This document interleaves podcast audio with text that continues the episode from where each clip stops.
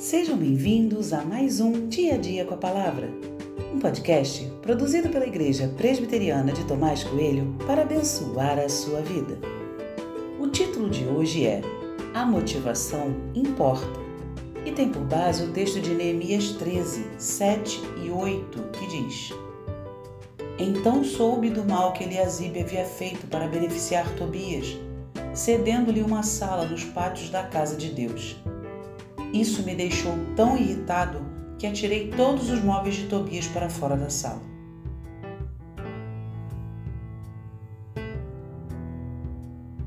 O que mais lhe chama atenção nesses versos? A ira de Neemias? O fato dele ter jogado todos os móveis de Tobias para fora do templo?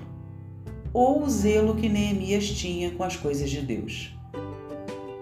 Pergunto isso porque, querendo justificar a nossa atitude impulsiva e descontrolada, podemos citar passagens bíblicas como essa. Dizemos que estamos agindo como Neemias ou até como Jesus, pois ele também expulsou os cambistas do templo. Mas seria a nossa motivação a mesma? A grande questão é essa: a motivação. Se a nossa motivação está equivocada, todo o resto também estará. O texto é claro ao falar do zelo de Neemias com as coisas de Deus e a sua atitude sem interesse próprio apenas para purificar a casa de Deus. É preciso ter cuidado.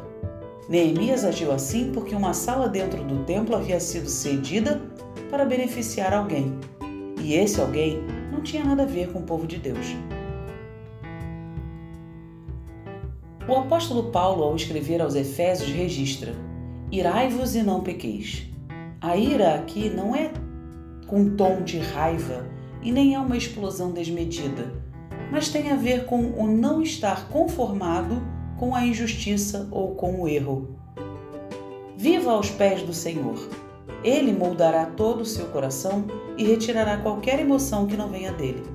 Só assim conseguiremos agir como Neemias ou como Jesus, sem cometer pecado.